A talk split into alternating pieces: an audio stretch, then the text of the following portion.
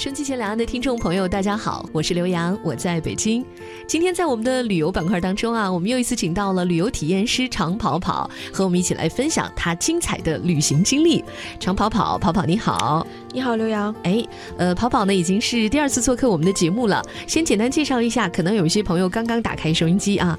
跑跑呢是一个非常著名的旅游体验师，在新浪微博呢已经有三十万的粉丝了，是一位非常知名的旅游博主，呃，也是很多。自媒体平台的旅行类的签约作者，在豆瓣阅读上呢也是旅游专栏的签约作者，曾经呢做过很多年的导游，现在就是一位自媒体的旅游达人啦，立志于跑遍大好河山，然后写出很多的美景来推荐给大家，是吧？是的，嗯，而且跑跑自己本身就是一个爱吃爱玩的女生，呃，今天带我们要去的地方呢，是很多台湾朋友可能都非常向往的地方，就是大草原，呃，其实我们一般旅游啊，就是想去。跟我们生活地方越不一样的地方。是对我们来说旅游吸引力越大的地方。对，其实是想找一个地方放空自己嘛。对啊，大草原的话，我觉得是一个特别好放空自己的地方，因为三百六十度视线无遮挡。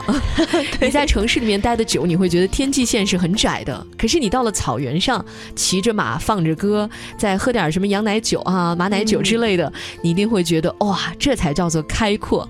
而草原这个景色，确实是我们台湾的朋友真的在岛内。其实比较难以看到的，因为呃，岛内其实有很多非常棒的旅游景点。你说我们要看海景，在岛内就可以看得到，嗯，然后你想看森林、看高山、看湖也都能看得到。但是如果你想要看这种大草原的话，还是得到大陆，而且得到内蒙古。对对对，尤其是要到这个今天要推荐的乌拉盖草原，这可是世界上保存最完好的天然草原之一哦。乌拉盖草原啊，对，呃，内蒙古呢，它的地名也都是很长很复杂的，大家要记起来不太容易。我们今天要去的这个乌拉盖草原，它就在锡林郭勒盟，是吧？对，锡林郭勒盟。就内蒙古，它底下是分很多的盟盟盟，这就是它的一个嗯，可以理解地理区划。对对对，地理区划，嗯。相当于我们，比如说，呃，某个市、某个市或者某个县，哈，可以这么大概这么来类比一下吧。县可以就理解为他们那边说旗。嗯，对，就是这样子的哦。什么旗？对，什么什么旗？嗯，就是呃，内蒙古它是一个自治区嘛。嗯，在这个自治区底下就是几个盟，对吧？对，有这样的盟是吧？对。好，我们说的锡林郭勒盟，这是我们今天的目的地了。对对对，锡林郭勒。它得怎么去啊？感觉像是个特别遥远的地方。哼，我觉得可以，我觉得特别适合自驾的一个地方。嗯嗯，从。呃，因为我是从北京出发的嘛，然后从北京自驾过去，一路上的风景也特别好，所以我可能觉得，如果有朋友是想去，建议自驾，尤其是这个季节。其实去草原就是这样，要么你可以跟旅行社的团队有，呃，否则的话，在里面交通比较多的话，你要是。大交通可能不是很方便，相对来说自驾是最合适的一种行程。对，就我去过的草原也蛮多的，但是这个草原给我了一种，哦，壮观。对我看到它的时候，我就说哇，好壮观，就这样子的一个感觉。因为，因为我刚才前面说到这个乌拉盖草原，它是世界上保存最好的一个天然草原。嗯，那么，所以我不管它有这样这样那样的一个名号，但是你你自己亲身去到那个地方的时候，你才发现。这个地方就是我觉得是没有办法用言语去形容它这边的草原是有多美的一个哇！我真的没有办法用语言去形容，就词穷了。对，那么呃，一般呢去草原都是夏天，其实是最好的季节，对吧？对我们当时就是夏天去的，嗯。嗯，而且就是它那边有一些矮山，就你可以爬到那个矮山上面去，你可以俯瞰整个草原，所以能看到哦，上面草原还有什么九曲湾啊这样子类型的一些东西，还有一些就是在草原上面的很多小蒙古包，嗯。嗯，就觉得。好美啊！嗯，你想想，你从这个纷扰的城市当中去到锡林郭勒这个大草原，又是，你就想象一下那种在辽阔草原上的那种感觉，而且这里的生态一定是非常的好，空气也是非常的新鲜的。对，而且有很多时候会看到那个就是骑马的大叔特别帅，提个吊马杆儿，嗯，然后就在草原上面狂奔，嗯，对，那叫套马杆儿，套马杆是挺帅的。对，然后穿了蒙古袍，他的袍子还会飘起来，提个。套马杆，觉得那才是一个汉子应该有的样子，是吗？对吧？不远处还有他的蒙古蒙古包，门前还站着他的就是他的妻子和自己的子女，站在那块感觉是在等他回来一样的。哇，我感觉就是你想象当中那幅草原的图景啊，对对对，牛羊成群呐，还有野花呀，蓝天呐。好吧，我们说了这么多了，这个地方其实不光是有自然美景，其实它的历史也是非常的悠久的，对不对？对对对，因为这个锡勒郭锡林郭勒盟哈，它就是有一个地方叫元上都，它这个地方呢，其实就是就是最早元朝的时候在这儿建立了一个大的一个都城。虽然说现在是个遗址，但是我们还能从这个遗址上面看到，就是以前它的这个辉煌，曾经的这个辉煌。就是元朝的时候，当时的疆域非常的辽阔嘛。呃，然后它其实是有几个都城的，对吧？嗯，当时记得应该是建了三处都城，分分别大概呃，分别是元大都、元上都、元中都。嗯，元大都呢，就是在北京，哎，就是在北京现在有个元大都遗址公园嘛，对，其实到那边就可以看到有海棠花开，每年春天的时候。嗯对，它其实这个元大都名字也蛮逗，它其实意思就是说是天下最大的都城。哦，那那个元上都。就是天下排最上面的那个都城，可以这么理解。所以它这个元，然后元上都呢，它就是在，呃，就是咱们现在的内蒙古锡林郭勒盟正蓝旗，正蓝旗这边。呃，元上都跟元大都就是这两个地方呢，它是采取的是两都巡幸制。就是说，每年四月份的时候，天气特别好，就是草原这边的气，就是气候什么变好了，草也开始绿的时候，那么皇帝呢，他便去元上都这边居住。哦，然后九月份天转凉的时候，再回元大都，就是草原最不好的时节的时候，他再会回到元大都。明白了。那元中都呢？还有一个元中都，它其实在它是在现在河北省张张北县那边。嗯。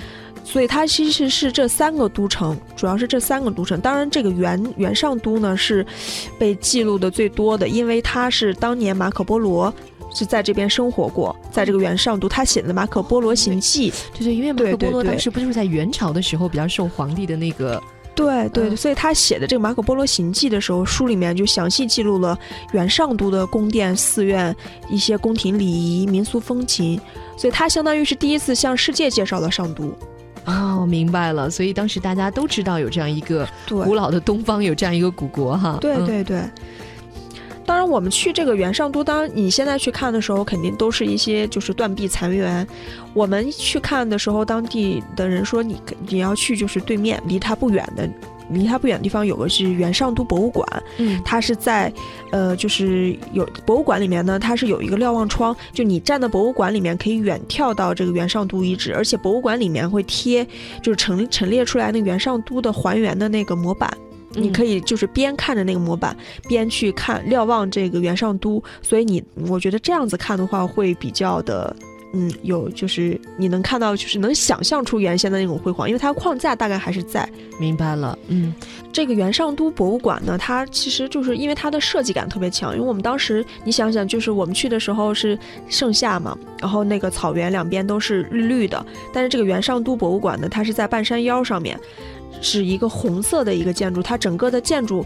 呃，就特别有现代感，就是特别有现代感的一个建筑，你不会想的。但是在内蒙，就你会看到它好像像一个艺术殿堂那样子的一个博物馆。嗯，对，它建在半山腰，其实它是为了修整被破坏的山体，所以它是斜着山体建的。嗯，那么这个设就，据说这个设计是就是当年设计这个鸟巢的这个总设计师设计的，所以它这个建筑你本身就看的是特别有。特别有有有，就是特别带劲，你可以在里面拍照片，而且很好看。拍照片很像红墙绿草绿树，是很现代化的对，很现代化，而且又跟那个自然环境又比较的贴。对，又非常的呃符合周边的那种环境。其实我觉得现在很多博物馆啊，他们会请非常棒的那种建筑师、设计师，这个本身就是个景点，对，就很值得一看。所以我们当时进到那个博物馆里面，在光进博物馆的外围就在那拍照，拍照拍了好久，特别适合拍照，就是而且很很出片儿的。嗯嗯。那么它在博物馆里面，其实呢，它是。嗯，你可以看到是从复从元上都的复原图开始看，从这个元上都遗址出土的一些精美的文物，嗯，其实呢是让人们了解这个蒙古族的兴起、统一和元朝的建立的这样子的一个过程。明白了。嗯，好，这个是文化类的景点啊，因为是著名的元上都嘛，我们要看看这里面的遗址，看看博物馆。那当然了，大家到草原上其实，呃，还是要奔着这个自然景观去的，是不是？呃，那么刚才提到了说那里的乌拉盖草原是你能想象的所有草原的那种美丽的元素在那里都能够看得到。那除了这乌拉盖草原，还有什么好看的景点吗？我我先说一个电影吧，咱们可能都看过，叫《狼图腾》，就前段时间特别火的一个电影。有一段，它最早其实是大陆的一本畅销书吧？啊，对，它是。然后后来就改编成电影。对对对对对。然后它呢，这个电影的取景地就是我刚才说那个乌拉盖草原。啊。呃呃，但是我推荐的这个第二个景点呢，就是就叫赫斯格纳尔湿地。哎呦，这名字好长，是比较绕口。对，大家到内蒙的话，一定要要做好心理准备哈。到新疆到内蒙古这些地方都是这样的，名字很长。赫斯格闹尔，这个闹是三点水一个卓越的卓，对吧？对，嗯，在当地这个这个是要念闹，嗯，对，闹尔湿地对对闹尔。他我为什么推荐这个地方呢？因为他他呢就是也是当地的，就当时狼图腾的一个取景的一个地方。嗯，那么狼图腾的哪一段在这取景？就我觉得大家应该有印象，就是就是演的那一段，就是有狼。就狼为了报复嘛，狼追逐一群马入了河，嗯，入河的那一段，就而且是冬天，所以河的话就是冻冰，所以那段我们看到的就是狼把马群赶入河中，马群全军覆没。在这，然后我们第二天早上就是天一亮看到的那个景象，就是马被冻在河里。当时我们不是在狼图腾的时候，里面会有这么一段这个。一个片段，很蛮有冲击力的一段哈。对，所以就是他当时的这个拍摄地，就这个河的这个拍摄地，就是在这个赫斯格纳尔湿地，在这个湿地里面。明白了。它这个湿地呢，它被当地人是称为大天鹅湖的，因为它为什么呢？是因为这里面是有候鸟迁徙，迁徙到这儿的时候呢，会有一些天鹅，还有一些大雁，就珍稀的一些鸟群在这迁，就在这落脚，所以他当地人又会称为天鹅湖。嗯。嗯，它当然这个湿地里面还有好多，就是我觉得是比较稀奇的一些物种吧。嗯，你会看到这些植物那些的。嗯，而且就是在离这个浩斯赫斯格纳尔湿地不远处有一个野狼谷的这个景区。嗯，当然重头戏野狼谷就可以看狼是吗？对，这个野狼谷的景区呢，特别的对对我而言特别的震撼。嗯，因为呢，就是说它的这个狼呢都是，嗯，怎么讲？就我先讲一个小故事吧，我们再说这个狼是如何在这里面被被圈养的。嗯，就是，就是你跟草原的牧民呢，你聊起这个这个狼呢，他们都会给你讲一个故事，就是狼。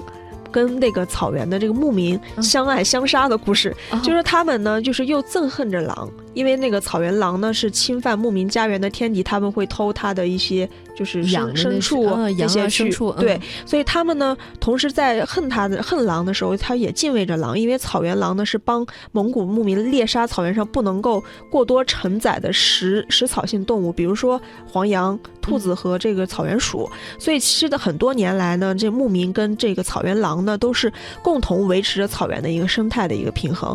对。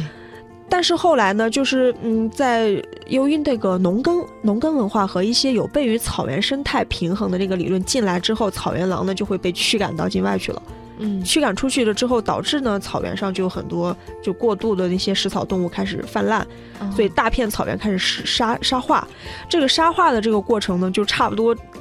把这一片就是特别美的这个天边草原，就是乌拉盖草原，变成了天边荒原，就特当时特别严重。后来就是牧民们就是经过很多年的这个培育，才使这段草原呢就又恢复了美丽。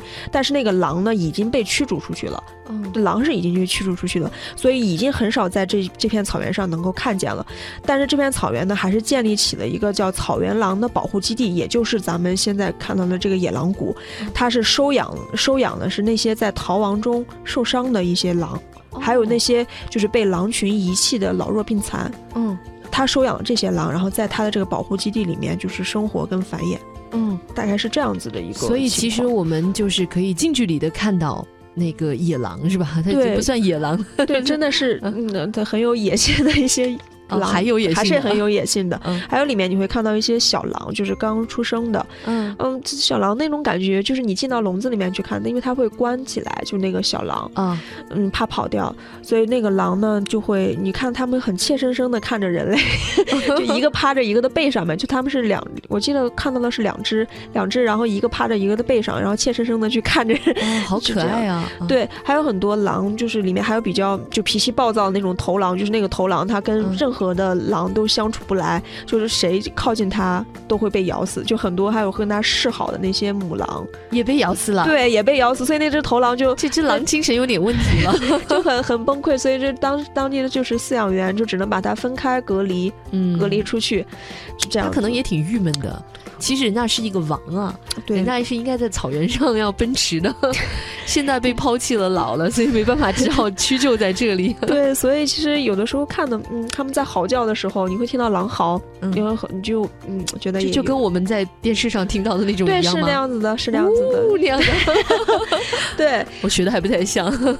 你进去的时候，他们会有车，就是你感觉看像看那个野生动物园那样子一样，他进去会看，就是车车上面坐到车上面去，就他们还是属于。散养状态的，是我们在车里面，然后这样进去看，对吧？然后有一些性格暴躁的被隔离出来，还有一些小的被隔离出来，它是这样子的。明白了，嗯嗯，所以这个野狼谷也是一个蛮值得一去的一个点哈。对对对，而且就是当时，就是你记得我刚刚有讲狼图腾啊，嗯，狼图腾它就是你记得冯绍冯绍峰当时他不是跟那个小狼有个小狼一直他他一直在养，把他养大了吗？对，但那只小狼呢，就是这个当时是从这个狼园里面。拿出去的一只小狼哦，是真的狼，是真的狼。但是你说拍那个片子，他总不能真的弄一个哈士奇在那来 演吧？对吧？那也不像话。对，当然是狼，而且就是说那个狼呢也挺怪，它就是它刚出生之后，它睁眼的时候第一眼看见的那个那个生物，不管是什么，它就是为它当成妈妈的父母。所以这个当时那只狼呢，就是说是第一眼睁开的时候看到了冯绍峰，所以。所以才会跟他培养出这么深所以就为了拍这部电影，事实上是非常的用心的。对对对，一定要让他和演员和这只小狼也要产生这样的感情。对，所以才会演的才能拍出那种真实感来。对。明白了，呃，可能有一些朋友没看过这个电影啊，我觉得可以看一下，因为一段时间来这本书简直是现象级的热销，就是因为大家想说是不是我们慢慢的已经失去了狼的野性，所以就提到一个思考，说是不是应该有那么一点狼群文化出来，就有了《狼图腾》这样一本书。两岸走透透，精彩乐不停，欢迎收听《乐活在两岸》，乐活在两岸。继续回到我们的旅游节目当中。大家好，我是刘洋。今天我们请到的嘉宾呢是旅游体验师常跑跑，和我们来推荐他去过的非常美丽一片草原——内蒙古锡林郭勒盟的乌拉盖大草原。呃，常跑跑你好，你好刘洋。哎，我们呃介绍了乌拉盖草原，也介绍了在锡林郭勒盟呢还有一些景点，比如说赫斯格闹尔湿地哈，很长的名字。这个湿地本身很美，另外呢旁边还有一个景点叫野狼谷。那凡是曾经看过大陆非常热销的那本图书《狼图腾》，或者是看过由冯绍峰主演的那部电影，呃，也是《狼图腾》的话，可能对这个地方就会比较有兴趣，因为这里呢，嗯，有很多养的狼，大家可以看到这个草原上的狼是什么样的，嗯，而且当时的那个狼演员也是从这里选角的，对吧？而且现在就是在生活在野狼谷里的一些狼，好有几只还是那只小狼的后代呢。哦，真的？对啊，那只小狼岁数也不小了，它已经长大了。电影也拍了好多年了嘛。嗯，我们到草原上呢，可以呼吸清洁的空气，可以看到。蓝天白云，然后如果有机会的话，也可以骑马去体验一下，是不是？这应该是草原旅游的经典项目对，一定要去骑骑马。你你骑马技术怎么样？呃，不是特别好，但是每次骑的都会被牵着，就是有人牵着那只马。哦，不敢自己撒开了去跑，对吧？怕被摔下来。我有一次骑马的时候，嗯，那个马比较兴奋，然后呢，那个牵的人已经就是跟不上了。从别人的角度来看呢，我当时是非常帅的，但其实从我自己的角度，我是非常崩溃的，就是因为你想骑马这件事情呢是挺过瘾的啊，大家一定要掌握一些技巧，然后也注意安全，但是还是应该去体验一下在草原上骑马的感觉。此外呢，在草原上还有很多非常好吃的美食，那跑跑呢自己也是一个美食爱好者，是不是？所以走到哪里美食也是必须体验的。对对对，所以你说去了内蒙，我肯定会吃内蒙当地的一些吃的。我肯定这个是肯定是不能放过的。但是我吃了那么多，但其实给大家总结出来的也就，嗯，主要是三个三样，一个是肉类，一个是奶制品。还有一个就是奶茶，嗯，那我先要不先给大家先讲一下那个白红石吧，就是所谓红石，就是我刚才说到的肉类。红石的这个样子比较多，你就会做成各种各样的那些食物，但是它的主要的食材还是牛肉跟羊肉，但是吃法最多的呢还是羊肉。呃，我主要推荐的是两种，一个是手把肉，这个是在在内蒙去旅游的时候一定不能错过的一道美食。手把肉，对，什么意思呢？其实就是嗯，和那手抓肉一不一样？它其实就是手抓肉，因为嗯，因为是用手拿着吃，所以他们叫手把肉。嗯 嗯，它呢，就是制作的过程其实又简单又考究。我们因为我们是外人，我们看到的就他们就是把肉放到锅里煮一下就好了。但是其实他们还是有很多的一个就是一个过程的，比如说他们是讲究原汁烹煮的，最讲究的是这个羊的那个来源，主要因为就是他们这个羊羊，你知道大家都知道羊是有膻味的，那么它为什它如果要保持这个原汁的这个就是羊肉原有的这个新鲜的这个味道，但它。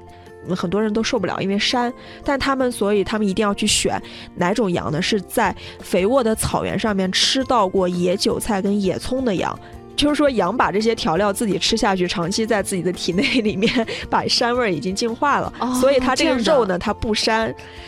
所以呢，他们才敢就是说，哎，我就是原汁烹煮，烹煮然后熟了之后端上来就可以吃了。原来如此，对对，因为很多尤其是南方的朋友的话，可能到草原上哈去吃羊肉啊什么这一类的，还是会心里头有点顾虑哈，担心会有膻味儿啊。对，所以就是嗯，对，所以我们说吃的时候，这个羊肉呢，它还是有一些 羊肉的味道的，对，有肯定是有羊肉的味道，但它还是有一些讲究的，就你吃的时候，呃，因为你是。呃，很，它是很大一块儿，就这么煮进去了，所以你拿出来的时候也是很大一块儿，它不会给你说卸下来一条一条这样，你只能是自己拿那个，它会在那个盘儿里面放刀，你要自己哦自己自己切，自己从那个骨头上面剔肉。那么剔肉呢，它有还有一个讲究，就是你剔肉的时候，你手拿着骨头，然后你剔那个肉的时候，你不能用那个刀刃儿，就刀刃儿一定要朝着自己。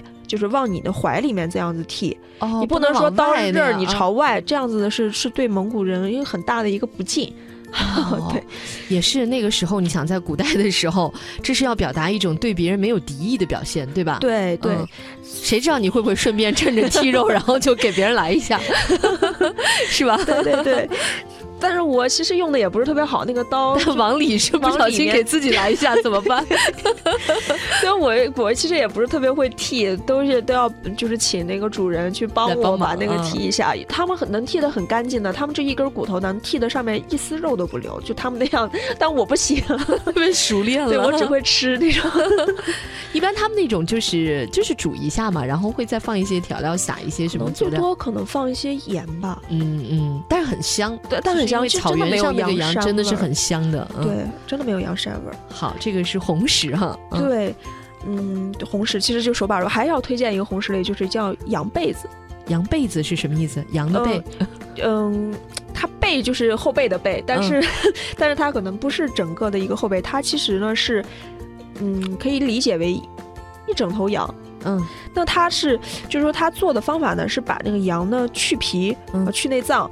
从鸡鸡背的第七根肋骨，一定是第七根肋骨，然后至尾部截成一段，再把头啊颈，然后四肢割割割割下来，再放到锅里煮。但它煮完之后，它一定要摆摆盘儿的时候，一定要把这个羊还是按照它就是握的那个姿态。摆到这个盘子里面，所以其实是完整的。你看上来的时候，对它其实把这些卸掉，然后再摆的时候又是完整的给你摆上来，还四肢还得豪放啊。对，羊头还得摆在这个就是羊的最头的最前面，而且还要端上桌的时候一定要把头朝着最重要的客人。啊，就有点像我们这个摆一盘鱼，然后鱼头 对着谁一样。对，明白了。它还有这样子的一种吃法，当然还有很多种吃法，比如说什么烤烤全羊啊，烤羊肉、烤羊腿，那都是羊肉粥什么的。对，其实就很多。但是说推就是推荐的话，肯定是一定要推荐这这种这两种。嗯，好，我们说完了红食了，咱们再抓紧时间说一说白食，好不好？嗯，白食其实蛮简单的，就是各种奶制品。嗯嗯，奶制品呢，就是在蒙语里面呢会叫茶干伊德。啊，反正我也学不会。对，就是是其实就是纯洁崇高的食品，就这意思了。嗯，你当然他做的这个方法就很多种。但它主要出来的这个食品呢，都是奶豆腐、奶酪、奶酥、奶皮子、奶油、奶渣子，就很多，就跟奶奶奶制品相关的。对，但是我这边这个主要讲一下奶豆腐吧，因为这个豆腐对对我的这个印象特别深，因为我之前是在内蒙古上过学，当当时第一次去内蒙古的时候，我看到街上有卖有卖这个东西的，我当时还以为是肥皂，也长得很像最古老的那种肥皂的那个样子，它是一而且各种肥皂，胖的、瘦的、长的。但其实它不是，它其实是奶豆腐。所以我们去内蒙的时候，一如果第一次看到这种东西，一定不要生当成是肥皂。对，奶奶豆腐哈，对，一块一块切下来，嗯，对，它就是它的做法其实也蛮，就是也简单，它就是把，呃，把那个凝结的这个奶倒入到锅里面煮沸，再加入少量的酸奶，然后再让它就是像卤水点豆腐那样吸出那个乳乳乳水，再把那个干的拿出来。拿那个白布巾包好，然后水水要挤进，挤进之后还要拿模子把它压成形儿。吃的时候呢，就是就是吃了成型的那个，你要切切开切开吃。所以在我记得当地就是最有我我最爱吃一个奶豆腐的吃法是拔丝奶豆腐，就跟。就跟你吃拔丝红薯是一样的，他把那奶豆腐夹到中间，对，甜的。所以如果有机会的话，去尝一下拔丝奶豆腐，这个是推荐的一个 菜。明白了，好的，嗯，其实我觉得跑跑明显意犹未尽啊，还有很多要推荐的。呃，推荐大家去草原呢，最好是每年的七八月份是比较好的季节，因为是盛夏时节，草原的花儿也都开了，而且呢，那边相对来说，呃，温度也好，气温也合适。呃，但是草原上面早晚温差还是非常大的。对，一定要做好防晒工作，而且白天要防晒，然后晚上还是要防寒，到夜里还是蛮冷的，对吧？白天夜里都比较冷，温差很大哦。就是即使是在盛夏时节，到那边也是凉爽的。对，所以不要想太多啊，不要穿太少。另外呢，呃，在夏天的时候，七八月份呢，还会有草原的，一般都有那达慕大会，就有点类似于少数民族运动会吧。